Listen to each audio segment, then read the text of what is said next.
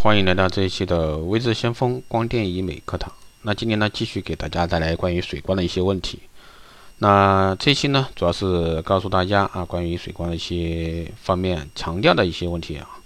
由于水光注射操作技术基础容易掌握，治疗效果佳，那美容院和消费者呢，对面部抗衰项目的一个热情与日俱增。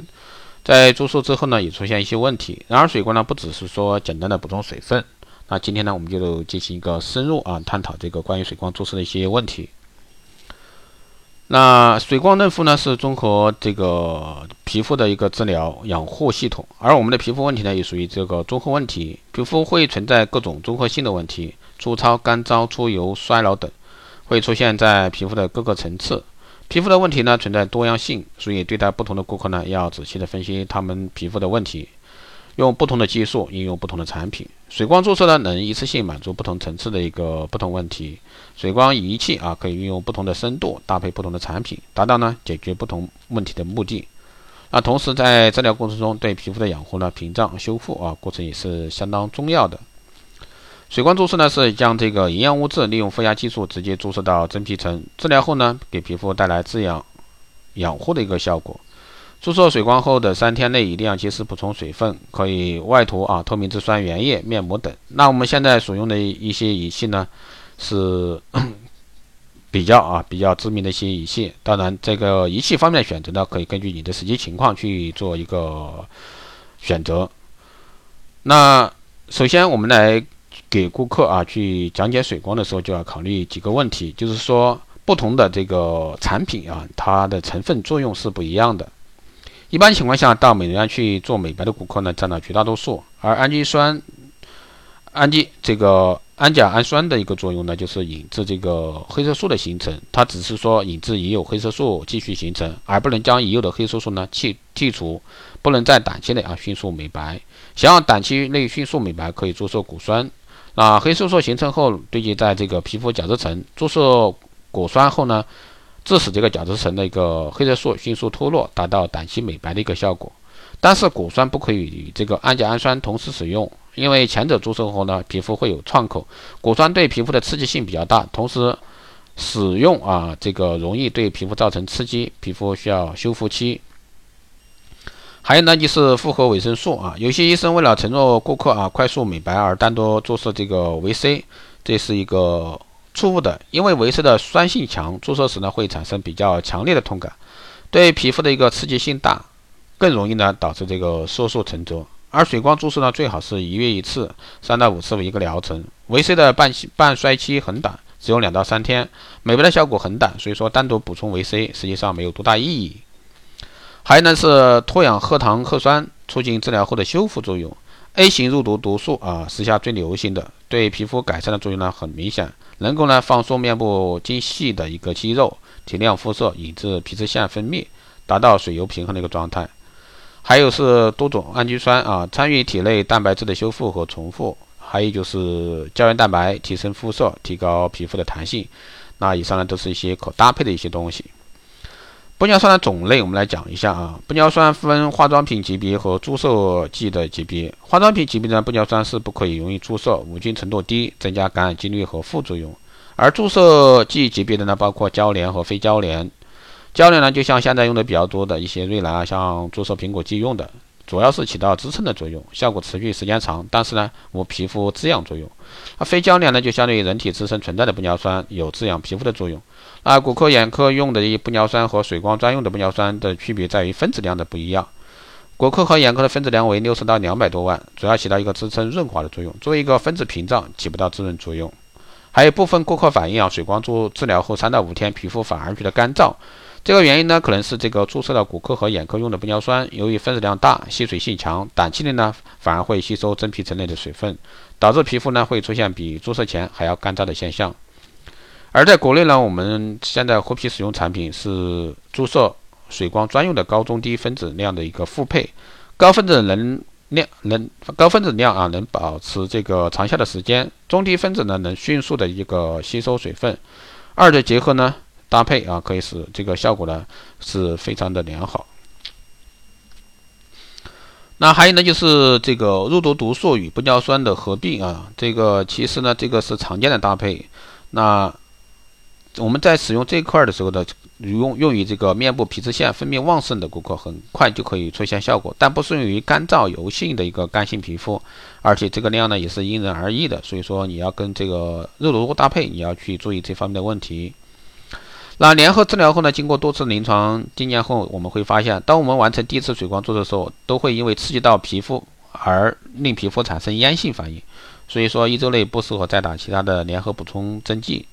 如果有顾客为了赶时间，一定要在同一天内啊把两种项目配合在一起的时候呢，我们对医生技术要求就会比较高，因为肉毒素跟水光针治疗完全不在一个层次，那所以说这个给你操作的人一定要把握好这个层次。那还有呢，做完水光后反干现象该如何解决？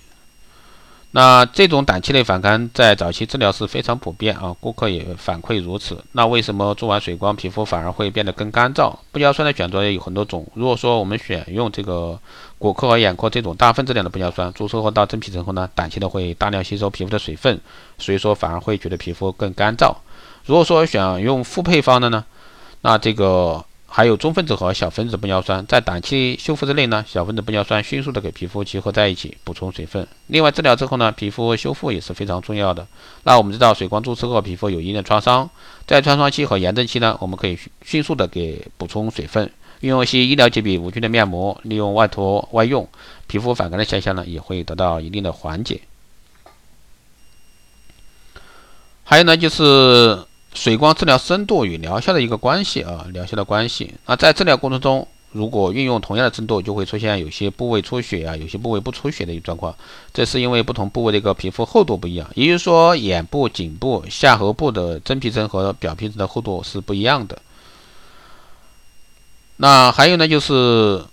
仪器的选择啊，仪器的选择，这个跟产品的选择，这个是很重要的。当然，每个地方有的是击打，有的是手打，所以说这个精准度也是不一样的。仪器选择不一样，精准度也不一样。所以说我们在仪器选择时候，一定是很重要的。那在经过水光治疗后呢，皮肤会经历炎症期、增生期和重塑期，所以说术后修复非常重要，甚至可以说六分是靠我们水光注射后的效果，四分呢是靠后期维护以及敷出来的一个效果。那一般来说，术后二十四小时之内，皮肤处于这个炎症期，出现泛红的现象。那术后有创面，不能使用这个化妆品级别的一个面膜，因为无菌程度无法保证，而是应该抓紧时间，在二十四小时内使用无菌面膜，或者说有修复功能的专用面膜，以减轻呢这个红肿症状，才能能够呢顺利度过这个修复期。其实这个术后完后呢，第一时间就敷一贴啊这个。微创修复修复面膜，这样的话对你的帮助会比较大。那还有呢，在皮肤调整和治疗的时候呢，百分之九十九的顾客会首选做面部，百分之七十呢会选做手部，百分之五十呢会选做颈部。也就是说，对女性而言，除了脸以外，其他更在意的是手，其次就是颈部。其实这三个部位都是水光治疗的主要部位。那现在选择手部和颈部治疗的顾客也非常多，但这三个部位的皮肤厚度完是完全不一样的。那我们可以试着。手捏紧皮肤上向上提，就会发现啊，面部的皮肤弹性是最好的，韧性也是比较强，而手部、颈部的弹性就相对较差，尤其是手部的皮肤非常薄。由于这个手部皮肤弹性差，血管脆弱性也比较差，所以说我们在实施治疗时候会建议像这个一些相关的仪器啊做一个调整，在负压这块相调整，顾客感受都会好一些。由于皮肤薄，颈部、手部也会比较容易出现淤青。那泛红的现象，小丘疹恢复期也比较长，大概需要两到三天，所以说我们在这块儿一定要引起注意。还有呢，就是有痘印和痤痤疮的一个顾客该怎么样去做水光？那还有一些顾客反映呢，就是这个做了水光几天之后啊，有发痘长痘的迹象。那其实这个原因呢，可能是水光治疗过程中呢，清洁要特别的彻底。痤疮活跃期的时候，会将杆菌带到其他健康部位，导致痤疮的爆发。在众多的一个治疗案例中呢，我们发现痘印有痘疤的皮肤，痘坑更容易残留细菌，容易导致术后感染。所以说消毒要会要求严格一些。在开始治疗前，一定要将皮肤消毒干净。如果说顾客的皮肤面部正在处于痤疮活跃期，那我们是建议不要进行治疗的。那水光注射疗程呢，我们一般建议是每月一次啊，三到五次是一个疗程。那有些顾客就会。困扰疑虑：水光注射有针刺损伤，会不会让皮肤越来越薄？皮肤屏保护屏障越弱化？啊，这个是可以肯定的告诉你不会的。水光治疗的深度呢，在是在真皮的一个浅层，通过物理破坏作用，刺激皮肤屏障再生功能，使皮肤启动自身的修复功能。在皮肤的修过程修复过程中呢，会刺激胶原蛋白的新生，使真皮层增厚，韧性和光泽度呢都会比原来有所提高。总而言之，水光治疗对皮肤是一种正向调节的作用，不会导致这个皮肤变薄和敏感。长期治疗呢，反而会使皮肤增厚，胶原蛋白的增多。以上呢就是今天这一期节目啊，给大家带来的，希望对各位有所参考。如果说你有任何问题，欢迎在后台私信留言，也可以加微之相锋老师的微信二八二四七八六七幺三二八二四七八六七幺三。如果说你对我们的光电